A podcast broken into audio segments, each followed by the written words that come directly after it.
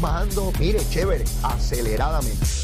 Nación Z Nacional por la Z. Y estamos de regreso aquí a Nación Z Nacional, mis amigos, en la última media hora del programa. Estamos haciendo la conexión que corresponde para tener la oportunidad de hablar con el secretario de Hacienda, Francisco Pared, sobre todo lo que tiene que ver con la reforma contributiva que se ha estado discutiendo en las últimas semanas, ¿verdad? Y que el senador Juan Zaragoza pues le ha dado la gana de tratar de desvirtuar esto diciendo que es un asunto para grandes intereses y toda la cosa. Pero ya, ya tenemos en línea telefónica al secretario de Hacienda, Francisco Pared. Secretario, buen día, ¿cómo está usted? Saludos, todo bien, gracias a Dios, Leo. Gracias por la oportunidad y saludos a todos los que nos sintonizan. Secretario, antes de comenzar en materia, usted ya ha estado aquí en el programa y sabe que el invitado que le toca a las nueve y media, y en este caso es usted, tiene que hacer una recomendación de almuerzo, secretario, antes de entrar en materia. ¿Qué usted recomienda hoy que almorcemos? Leo, ¿para qué, para qué cambiar lo que no está roto? Me sigo con la misma recomendación, carnecita como fongo. ¿Otra vez? de mayo. Eh, ¿Para qué cambiar lo ¿Para que no cambiar? está roto?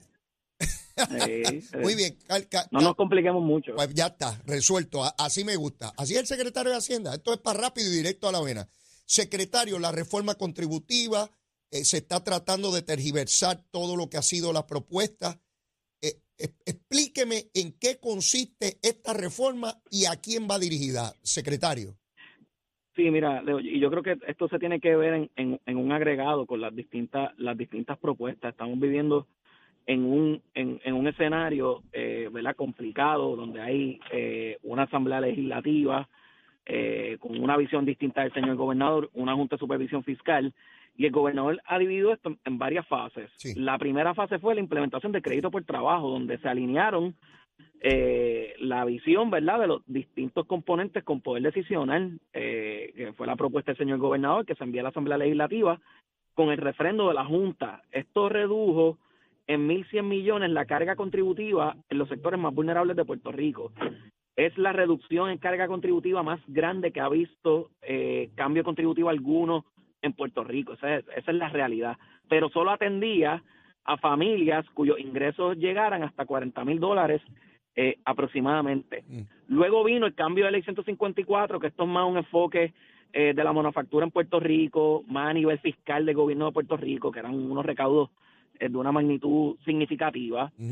Y ahora viene esta tercera fase que toca a aquellas personas que ni se beneficiaron con el cambio de las foráneas, ni con el cambio eh, de crédito por trabajo, donde le reduce la carga contributiva a todo el mundo eh, que paga contribución sobre ingresos, ya sea por el ajuste de costo de, pues, de vida o porque se amplían los tax brackets en el jamón del sándwich, como típicamente se le, se le conoce a las personas cuyos ingresos excedan de 41.500 dólares en adelante. Reduce la tasa la tasa contributiva del 33% al 30% para ir uniformándonos a lo que han sido las prácticas en promedio a nivel mundial. Y a nivel aquí es donde me sorprende un poco las críticas y yo no sé si es que han tenido la oportunidad de leer el proyecto de ley a- a- apropiadamente o, o tener la oportunidad, ¿verdad?, de, de incluso sentarse con nosotros, pues yo creo que muchas de estas cosas se resuelven hasta con un café eh, conversando, Ya. eh, donde en esencia las pequeñas y medianas empresas pagarían una tasa inicial de 17% hasta los ingresos sujetos a contribución de 275 mil dólares. Luego esa tasa aumenta al 27% en el exceso de 275 mil a 3 millones de dólares y en exceso de 3 millones 33%. Recuerden que la tasa hoy corporativa es de 37.5, así que esos pequeños empresarios que generan 275 mil dólares pagarían una tercera parte menos de la contribución eh, que pagarí, que, que pagan hoy. Este, por eso cuando escucho que me que me que afecta a las pymes, que no beneficia proporcionalmente a los pequeños y medianos eh, empresarios, pues lo, lo que tengo que pensar es que faltan todavía un poco más de horas de análisis a la propuesta del gobernador y, y, y francamente no los culpo porque eh, eh, esto solo lleva una semana, ¿verdad? De haber sido de haber sido radicado y esto hay que dedicarle muchas muchas horas, Leo. Bueno, yo le, yo le pregunto esto porque he escuchado a, a legisladores, particularmente al senador Zaragoza, decir que esto es para los grandes intereses y que esto no es para los trabajadores. Eh, y, debo suponer que eh, acogen estos brackets que están dirigidos a, a- a- negocios, a empresas, para tratar de... envi- Este tema es muy árido, es un tema que uno no maneja de ordinario, ¿verdad? Y es muy fácil tratar de confundir a la gente con números y decirle, no, porque... Y, y singularizar o destacar un renglón eh, y tergiversarlo para, para llevar un mal mensaje. Y usted lo que me acaba de escribir aquí, primero el crédito por trabajo, el impacto de más de mil millones que tuvo eso eh, eh, en, en alivio para puertorriqueños, la ley 154, ahora me habla de, los sectores que no tuvieron alivio con ninguna de esas dos alternativas y los que crean empleo, los que crean riqueza, que son los negocios, las pymes, estos pequeños comerciantes que son los que emplean a 3, 4, 5, 6 personas, el Londres, el, lugar pequeño, a todos estos sectores, y veo que está dirigido a la clase trabajadora, este secretario, y veo cómo intentan Sí, no. este asunto. Yo, yo, ¿verdad? Yo siempre veo la, la buena fe, ¿verdad? Parto de esa, de esa, de esa premisa. Yo, yo sí tengo que decirle, que, que en estas discusiones, pues crear esta lucha de clases, a mí me parece que es una visión un poco anticuada. Eh, porque Puerto Rico, Puerto Rico tiene la segunda tasa más alta a nivel mundial en términos corporativos. Hay, hay gente que tal vez le, le da igual ese papelón Que no le hiere la retina que en el listado de regiones del mundo Puerto Rico tenga el 37.5% de tasa, cuál es la segunda más alta eh, en el mundo y la más alta en este hemisferio, por peli, la más alta en la nación norteamericana. Pues tal vez para esas personas, pues, pues no le hiere la retina, ni le hiere el efecto económico que eso puede tener a la hora de decidir hacer negocios en Puerto Rico. Eh, secretario, u para, otra para- jurisdicción. para que las personas que nos escuchan, usted lo que está diciendo es que de cada 100 dólares, ellos pagan 37, esas empresas pagan 37 dólares por cada 100. Sí, y, y que no hay otra, solo hay una otra jurisdicción que ni me recuerdo el nombre en el mundo que cobre más caro por ese dólar. Y en la medida en que Puerto Rico es la, el- la, es la más cara. en la y en los Estados Unidos es la más cara por pela. y, y en la medida en que nosotros tengamos esas tasas contributivas confiscatorias, ¿quién rayo va a venir a invertir aquí? Y que puertorriqueño, si de cada 100 dólares te van a quitar 37, ¿cómo vas a crear más empleo, Sí. más actividad económica y mejores salarios? Sí, Le- Leo, entonces ahí, ahí viene ahí viene mi, mi pregunta. ¿Quieres quieres pagar eh, cero cero por ciento de nada que genera Mm, o un, pe- un, un pequeño por ciento de algo que generes. Claro. Y ahí yo creo que es donde viene la, la, la falta de visión.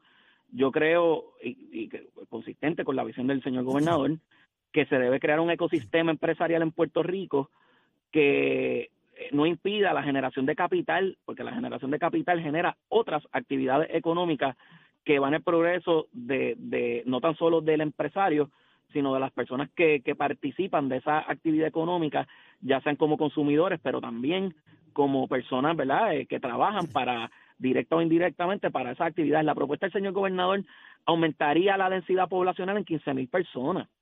Cuando estamos hablando de issues eh, poblacionales que enfrenta Puerto Rico, que yo creo que es eh, el gran reto que tiene Puerto Rico a largo plazo, a corto plazo el asunto energético, a largo plazo el, el, el, el issue demográfico, ¿verdad? Esta densidad, densidad poblacional, pues tener una propuesta de esta manera que, que yo creo que se pueda absorber dentro del marco presupuestario, ¿verdad?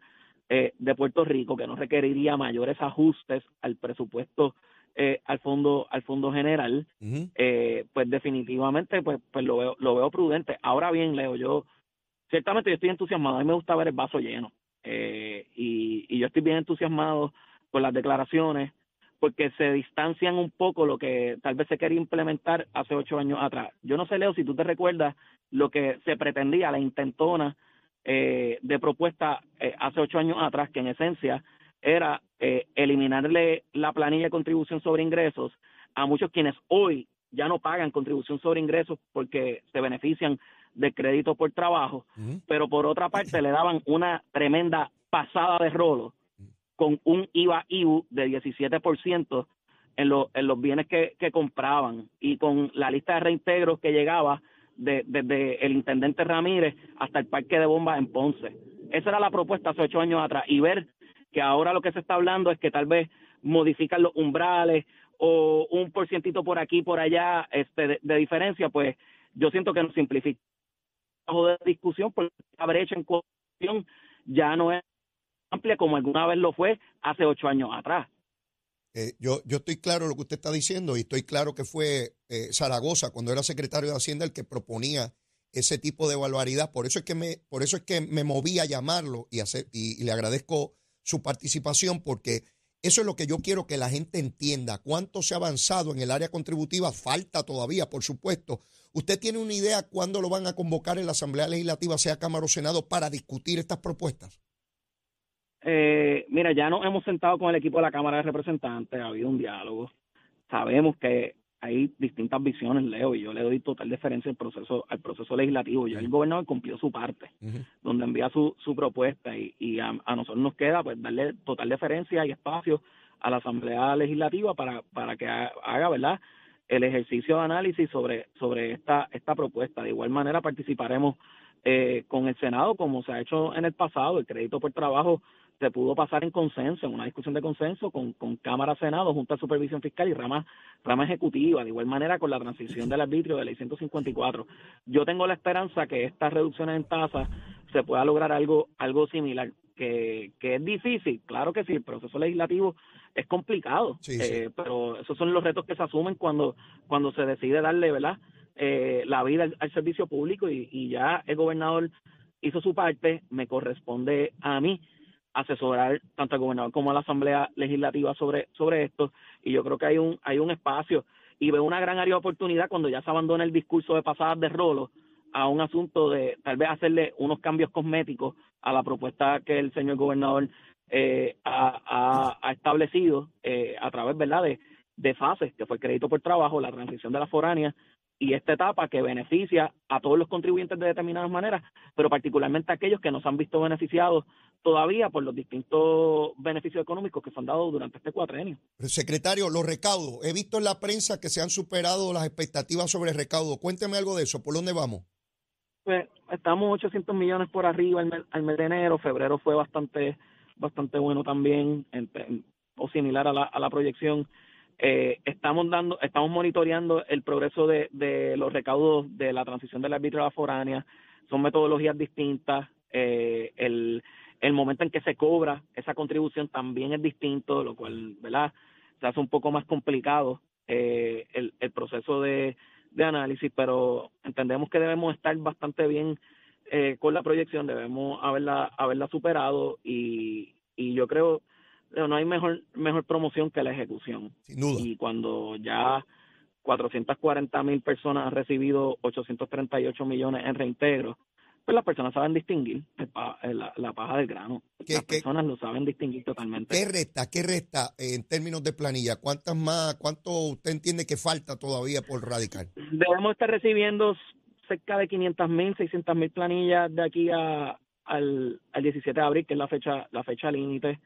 Eh, Leo, nosotros hemos podido reducir en una tercera parte el tiempo promedio que le tomaba a las personas radicar su planilla. El año pasado eran 22 minutos a través de Suri, ahora se redujo a 15. Estamos precargando campos en la planilla, las W2, ya las personas la ven insertada en su formulario de la planilla eh, a través de Suri. De igual manera, eh, las famosas 480.6 SP ya se ven en, los distintos anejos precargados en la planilla de, contribución sobre ingresos. Eh, a mí, el equipo de trabajo en el Departamento de Hacienda a mí no, no me deja de fascinar. Son personas que le han dado tanto a Puerto Rico, que han ayudado tanto en la transformación, pero cuando tú los ves, ellos se, se sienten tan insatisfechos, tan inconformes y siguen compitiendo con ellos mismos porque ellos no miran para atrás eh, para competir, ellos miran hacia el frente y se ven a ellos mismos y compiten con ellos mismos.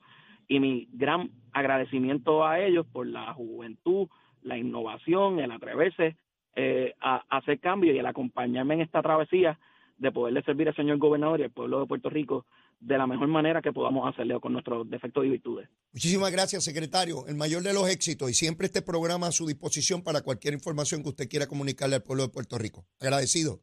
Muchas gracias y muchas bendiciones. Claro, ahí escucharon al secretario de Hacienda de Puerto Rico.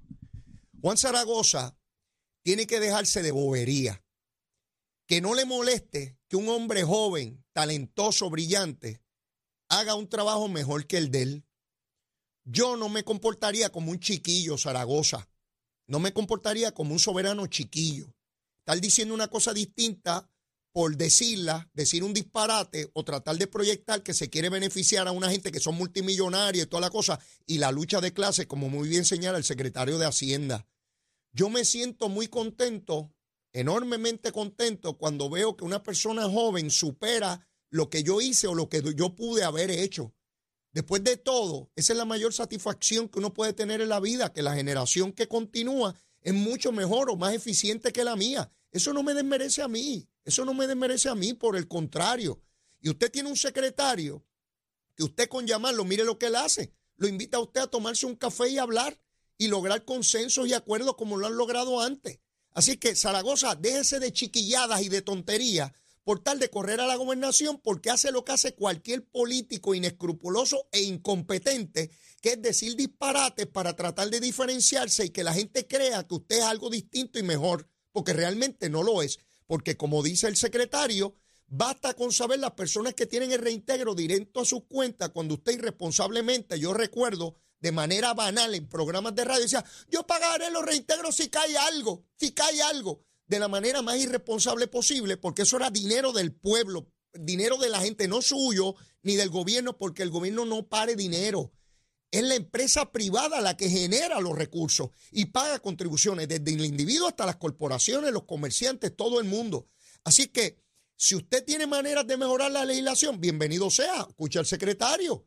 Él está consciente de la complejidad y de la necesidad de un proceso democrático de discusión en la Asamblea Legislativa al cual él ha estado expuesto y ha sido sumamente exitoso. No está negando esa posibilidad y mucho menos la posibilidad de que usted se le ocurra algo bueno ya en la última etapa de su vida, ¿verdad? Porque cualquier pájaro puede producir algún huevo en algún momento, ¿no?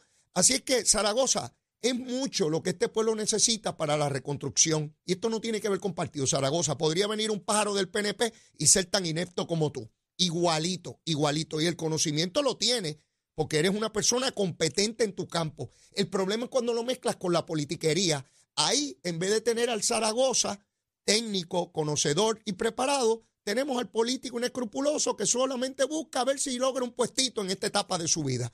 Mira, no te voy a dedicar más nada, papito, nada personal. Besito en el cutis. Te quiero, papito, seguro que sí. Y espero que estés tranquilito cuando llegue el jovencito y te explique cómo son las cositas y te dejes de bobería. Pero mire, antes de despedir el programa, tenemos que saber cómo está el tránsito, cómo está el tiempo y la cosita. Vamos con Emanuel Pacheco. Buenos días Puerto Rico, soy Manuel Pacheco Rivera con la información sobre el tránsito. A esta hora de la mañana ya ha reducido el tapón en la gran mayoría de las carreteras principales del área metro. Sin embargo, la autopista José de Diego se mantiene ligeramente congestionada desde Bucanán hasta el área de Atorrey en la salida hacia el Expreso a las Américas. Igualmente en la carretera número 2 en el cruce de la Virgencita y en Candelaria, en Toa y más adelante entre Santa Rosa y Caparra. La 165 entre Cataña y Guaynabo en la intersección con la BR22, así como algunos tramos de la 176, la 177 y la 199 en Cupe y además la autopista Luisa Ferré entre Montelledra y la zona del Centro Médico en Río Piedras y más al sur en Caguas. Ahora pasamos al informe del tiempo. El Servicio Nacional de Meteorología pronostica para hoy un aumento en los aguaceros en la región debido a la llegada de un frente frío que podrían desarrollar y proporcionar tronadas aisladas. Las temperaturas estarán en los 90 grados en las zonas costeras y en los bajos a medios 70 grados en las zonas montañosas. Los vientos estarán del sur, pero al llegar la noche se tornarán del noroeste de entre 15 a 20 millas por hora. También se pronostica la llegada de una marejada de periodo largo y se espera oleaje de alrededor de 6 pies, particularmente para las aguas mar afuera del Atlántico y pasajes de la Mona. Las condiciones de resacas fuertes persistirán para las playas desde Rincón hasta Fajardo y Culebra. También hay un riesgo alto de corrientes marinas que persistirá hasta el fin de semana. Hasta aquí el tiempo les informó Emanuel Pacheco Rivera. Yo les espero mañana en otra edición de Nación Z Nacional que usted sintoniza a través de la emisora nacional de la salsa Z93. Hablándole claro al pueblo. Nación Z Nacional, soy Leo Díaz. Buenos días a todos. Leo Díaz en Nación Z Nacional por la Z. Y ya en los minutos finales del programa, mis queridos amigos, la situación en el municipio de Ponce sigue siendo altamente crítica. Renunció el director de emergencias médicas. Lo que hay es un desorden institucional allí en el municipio de Ponce. Ese alcalde es un soberano desastre. No tiene idea de cómo manejar el municipio eh, de Ponce, pero ya le daremos más detalles del desasosiego que vive el municipio de Ponce en su administración pública. Y mañana estaremos desde Ceiba, desde el Boat Show, allá estaremos transmitiendo Nación Z Nacional. Y por supuesto, se me acabó el tiempo. La súplica de siempre, si usted todavía no me quiere, quiérame que soy bueno. Mire, bizcochito de tití. Y si ya me quiere, quiérame más. Si eso es lo que hay que seguirnos queriendo, seguro. Besitos en el cutis para todos. Será hasta mañana. Llévatela, chamo.